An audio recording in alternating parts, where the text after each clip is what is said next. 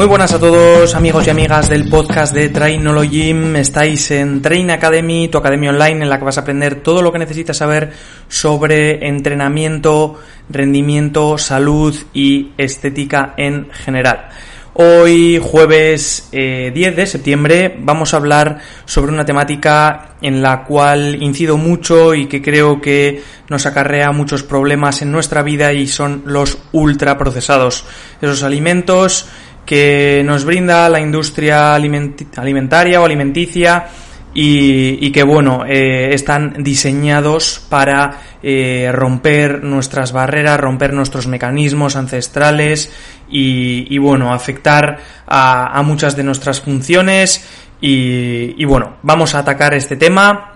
analizando yo creo los principales aspectos que debemos tener en cuenta, los principales aspectos o los principales inconvenientes eh, que nos generan y bueno, en primer lugar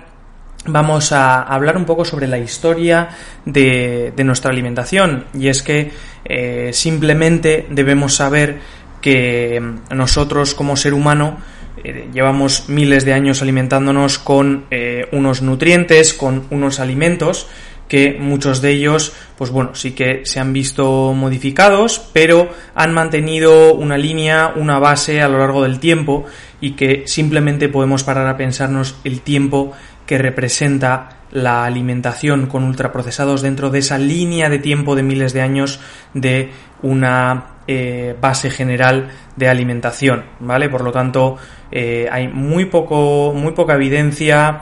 muy poco estudio sobre lo que esto nos puede generar y, bueno, y nuestro cuerpo está muy, muy, muy poco acostumbrado a la ingesta de todos estos productos. Por lo tanto, hay que extremar la precaución y hay que ser consciente de que estamos siendo los conejillos de indias, por así decirlo, de, la, de la, ingesta de estos alimentos.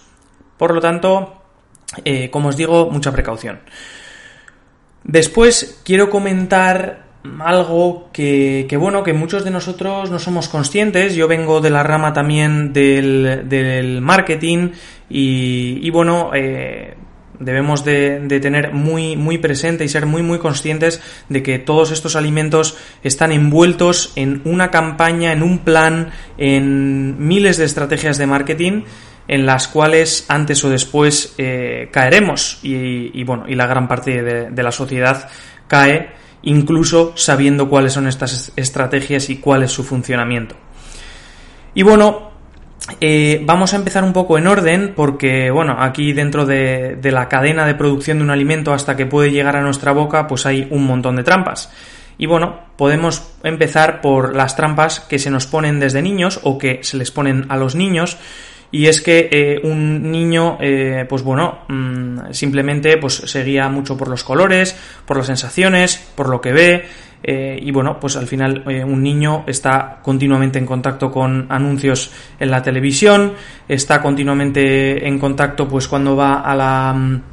al supermercado con, con, su madre o su padre y desde el carrito ve productos, ¿no? ¿Cuáles son los productos que tiene a la altura ese niño en el carrito, a la altura de, del carrito? Eh, todo eso está pensado y diseñado estratégicamente para ello y por lo tanto si está pensado estratégicamente para ello desde niños nos están afectando a nuestro comportamiento a lo largo de, toda nuestra vida, ¿vale? Porque hay acciones y decisiones que hemos tomado de pequeños y que no somos conscientes, casi ni nos acordamos que nos están afectando a la toma de decisiones actuales. Por lo tanto, eh, eso en el, en el, aspecto de los niños y bueno, luego también podríamos eh, eh, comentar aspectos también de marketing como pueden ser los juguetes o los regalos que vienen dentro de este tipo de productos para que los niños los quieran comprar y, y bueno, que es un gancho muy muy muy fuerte también en este ámbito. Por otro lado, eh, los anuncios y la publicidad están completamente diseñados, teniendo muy muy claro cuál es su público objetivo y cómo captarlo, incidiendo muy en, profundidad y en gran medida en los sentimientos, en las sensaciones, en las experiencias, con lemas, con eh, entornos, simulando entornos en los que te vea representado Y,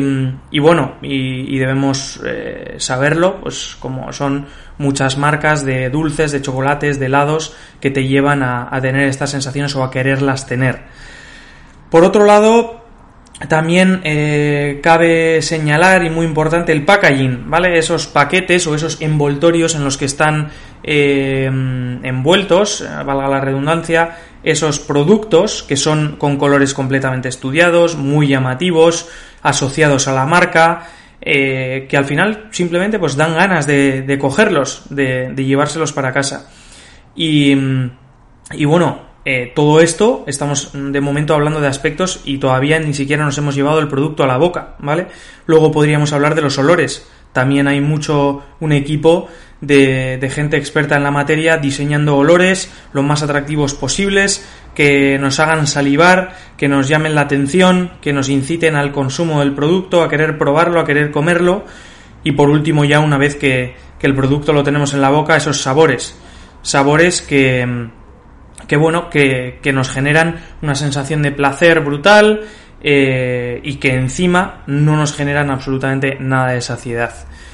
Como habréis podido comprobar en muchas ocasiones, eh, te comes un producto, pongamos un chocolate con leche de cualquier marca que, que podáis pensar y bueno, pues nos lo podemos comer hasta prácticamente vomitar, ¿vale? Nuestro cuerpo no, funciona eh, con este tipo de productos, se saltan los mecanismos de la saciedad y hablaremos ahora también más adelante de estos mecanismos que este tipo de productos se saltan, hablando en este último lugar del marketing en torno al sabor y, la saciedad.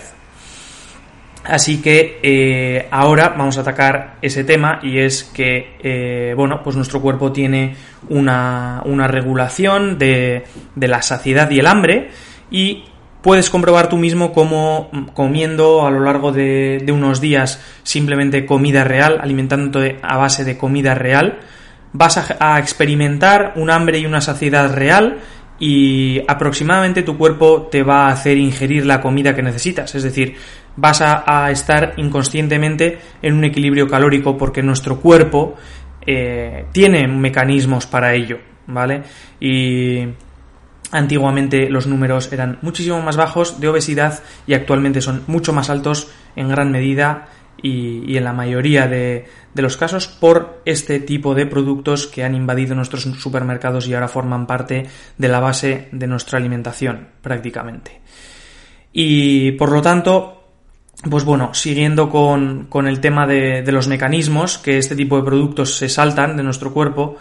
y es el, mecanismo de, recompensa. Antiguamente salíamos a cazar, eh, buscábamos alimentos que, nos gustaban y al final ese esfuerzo que realizábamos pues para cazar, para buscar alimentos, para trepar a por unos frutos rojos, para, en fin, esfuerzo que realizabas para obtener un alimento, te generaba una recompensa. Hoy en día esa recompensa la tienes simplemente entrando en un supermercado o en cualquier tienda y comprando un eh, producto de este tipo que con su sabor te genera una recompensa. También eh, he de decir que esa sensación de recompensa cada vez es necesaria una mayor dosis para misma sensación de recompensa a nivel cerebral. Y bueno, pues como podéis eh, estar viendo, eh, este tipo de productos se saltan, pues vamos, un montón de mecanismos que, llevamos teniendo a lo largo de muchísimos años en torno a la, alimentación. Y otro aspecto también muy interesante es que todo este, todo, todos estos productos nos generan una problemática mm, actual y perfectamente conocida en los dientes y solo tenéis que hablar con un dentista y preguntarle eh, en qué se basa la mayor parte de su trabajo y cuáles son las problemáticas que se arrastran desde edades muy tempranas hasta más avanzadas. Y son muchos problemas en los dientes a causa de una mala alimentación. Y por lo tanto, solo tenemos que pensar que si los dientes, que es la primera barrera que tenemos en, en nuestro cuerpo, la primera, el primer contacto de un alimento con nuestro cuerpo, si esto ya acarrea problemas en esa primera barrera, en la que solo está en contacto pues unos segundos, nos podemos imaginar lo que luego todo esto nos, nos genera dentro, que ya hay muestras de que así es y que estoy seguro que en un futuro saldrán eh, un montón de evidencias eh, pues mostrando toda esta problemática y nuevas problemáticas que, que todos estos productos nos generan. Y mm, por otro lado, también eh, en cuanto a los sabores, continuando con el, con el tema de los mecanismos, eh, los sabores buenos y malos era un mecanismo que teníamos, un mecanismo ancestral, por así decirlo, que teníamos para detectar alimentos buenos y malos para nuestro cuerpo, ¿vale? Generalmente un alimento que te sabía bien era un alimento que iba a sentar bien a tu cuerpo y un alimento que te sabía mal era un alimento que seguramente no sentaría bien a tu cuerpo. Y los ultraprocesados están pensados pues para saltarse este mecanismo también, son productos que todo el mundo es difícil que un chocolate de cualquier marca de las que venís pensando haya algún niño que no le guste o alguna persona que no le guste. Son sabores hechos para todo el mundo, para que a todo el mundo le encanten y entonces, pues bueno, otro mecanismo más que, que se salta, ¿vale? Y bueno, un aspecto que también me parecía muy interesante de, de comentar es que esta industria no tiene límites y y bueno, eh, todos podéis pensar eh, que por qué no están prohibidos, si son tan malos, mmm, por qué... Bueno, pues al final eh, también tenéis ahí el tabaco y el alcohol, que son drogas legales que tenemos en, al alcance de nuestras manos de forma legal y que bueno, han generado a lo largo de los años muchísimos intereses y muchísimo dinero a muchísimas personas y por lo tanto ahí siguen, ¿vale? No es otro el motivo porque, bueno, ya eh, las evidencias no caben en, nuestras manos sobre sus efectos perjudiciales en nuestra salud, número de muertes al año, eh, etcétera, y problemas pues indirectos que todo esto genera, pues como pueden ser pues eh, problemas familiares, sociales que puedan generar también eh, todos estos productos, que, como el alcohol, vamos, que, no solo son problemas directos como una muerte, sino que luego eh, pues todas este, todo este tipo de drogas pues genera también una, una problemática indirecta. Y, y, os cuento esto pues porque la industria de los, de los ultraprocesados, la industria alimentaria, está completamente corrompida y es eh, pues que al final podemos ver simplemente, eh, os puedo poner un ejemplo de galletas que hay en, en los supermercados, que les podéis dar, la vuelta y, y con dos, eh, bueno, con dos pelotas, dicho de, de, la forma más suave posible, tienen el sello de, la Asociación Española de Pediatría, ¿vale? Una, unas galletas cargadas de azúcar, que, hay, pues eso, multitud de evidencias de lo que esto puede acarrear en el crecimiento de, de un niño, en, en, las enfermedades metabólicas que puede tener, etcétera, y tiene el sello de lo que debería de ser eh, la meca de la salud en cuanto a las edades tempranas se refiere, ¿no? Y lo mismo pasa también con, pues bueno, con el Colegio de Dietistas Nutricionistas y con un montón de, de asociaciones. Y es que la corrupción está por todos lados y la industria alimentaria no se salva. Y, bueno, pues eh, también se hacen con, con, financiación de, de, estudios para que muestren los resultados que a ellos más les benefician. En fin, un montón de casos que, que podríamos poner y que debemos ser conscientes de que todo esto, de que todo esto sucede. Y, y bueno, financian lo que, lo que quieren todo lo que esté al alcance de, al alcance de sus manos, contratan a profesionales para que den mensajes distorsionados de la realidad y, todo esto es sabido, lo podéis comprobar con vuestros propios ojos, eh, no es nada difícil de encontrar y, creo que todos debemos ser conscientes de ello. Así que, bueno, un aspecto también muy importante a tener en cuenta y, y a saberlo. Y por último, quería dejar un, un aspecto que es el de el de la comida real y los ultraprocesados dentro del deporte. Y, es que hay que ser muy conscientes de cómo funciona el deporte, cómo funciona el rendimiento, los requerimientos calóricos que hay dentro de, de los diferentes deportes, diferentes disciplinas o ejercicios físicos y, y, el papel que tienen los ultraprocesados en muchos de estos, ¿vale? Hay gente que se echa las manos a la cabeza, pero no hay que ser extremista ni de un lado ni del otro. Y yo siempre abogo por una alimentación lo más real posible, y esto es así, y así eh, lo pueden contar eh, las personas que trabajan conmigo, pero eh, hay deportes en los que las demandas energéticas son muy elevadas, como siempre os he puesto muchos, muchas veces el caso de los ciclistas, que pueden llegar a tener requerimientos calóricos de 8.000, 9.000 calorías, y, bueno, pues en estos casos hay veces que es necesario eh, la inclusión de, de, productos ultraprocesados en los que con unas cantidades y con un volumen de alimento pequeño vamos a hacer un aporte calórico alto y pues bueno, que van a ser interesantes para, para estos deportistas. Y es que muchas veces generaríamos mayor problemática intentando meter esa cantidad calórica mediante comida real y generando una saturación a nivel del aparato digestivo, un trabajo completamente excesivo y probablemente una serie de molestias en consecuencia que, que al final aportando estos eh, productos ultraprocesados. Pero, como os digo, debemos saber que estamos hablando de deportes específicos, de situaciones en las que prima el rendimiento. En, el deporte de alto rendimiento debemos de ser conscientes de que muchas veces la salud, eh, bueno, hay que dejarla no totalmente de lado, pero, pero hay que aportar de vez en cuando estrategias que sabemos que no van del todo a favor de la salud, pero que lo que buscamos es el máximo rendimiento. ¿Vale? Así que la comida ultraprocesada tiene cabida dentro del deporte de alto rendimiento. Y, y, bueno, eso es un poco lo que, lo que os quería comentar hoy en cuanto, en cuanto a la comida real y a la comida ultraprocesada. Creo que, mm, que saldrán mucha más evidencia en torno a esta temática en los próximos años, que sabremos un montón de cosas, que incluso estoy seguro de que se prohibirán determinadas marcas o determinados alimentos por su composición y, que nos, seguramente nos echaremos las manos a la cabeza de que los estuvimos comiendo durante mucho tiempo o, bueno, que formaron parte de, de, nuestras vidas o de la vida o de la alimentación de nuestros hijos incluso. Y, y que bueno, que que yo, por ejemplo, que soy de la generación, yo soy del, de 1991, creo que ha sido una generación que ha nacido con, con el desayuno con cereales, ¿vale? Leche con cereales, un desayuno que ha creado la industria alimenticia.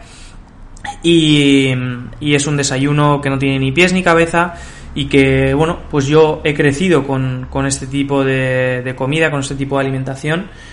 y, bueno, pues que es directamente una locura haberlo hecho. Y, bueno, y, al final las generaciones, eh, pues bueno, tanto igual un poco más tempranas que yo como las posteriores, han crecido con, con estos alimentos y han vivido el nacimiento y la explosión de esta industria y somos las que vamos a acarrear con todas las consecuencias que, esto conlleve. Solo te tienes que preguntar si tu abuela o tus padres qué, alimentos de este tipo tenían. Y bueno, yo algunas veces lo he hablado con mis padres y, bueno, comentan que, pues por ejemplo, igual como mucho tenían las galletas chiquilín, ¿no? Que son eh, igual pues una empresa que, tiene una historia eh, o que nació en, la, en el inicio de esta industria y, pero bueno, es que no tenían mucho más, por lo tanto eh, no contaban con esta, con, este, con esta problemática o con la gravedad de este, de este asunto. Y bueno, ya generaciones como nuestros abuelos, pues os podéis imaginar, eh, para nada tenían esta problemática, para nada tenían estos números de obesidad ni de muertes al año. Y, y entonces, pues, pues bueno, eh, los que estamos dentro de, esta generación y lo hemos sufrido de primera mano, creo que, también tenemos nuestro papel o, la capacidad de aportar nuestro granito de arena en, en, tomar eh, conciencia de, todo esto, en, divulgar el peligro que, todos estos alimentos nos pueden generar y, bueno, el, hacer eh, consciente a la gente de, lo que todo esto eh, nos puede producir y, las consecuencias de, todo ello, ¿no? Así que nada, sin más dilación, esto es todo lo que os quería contar hoy sobre los ultraprocesados y sus peligros. Nada más, nos vemos en próximos episodios o nos vemos en cualquier otro formato. Ha sido un placer estar con vosotros hoy aquí. Nos vemos próximamente. Un saludo.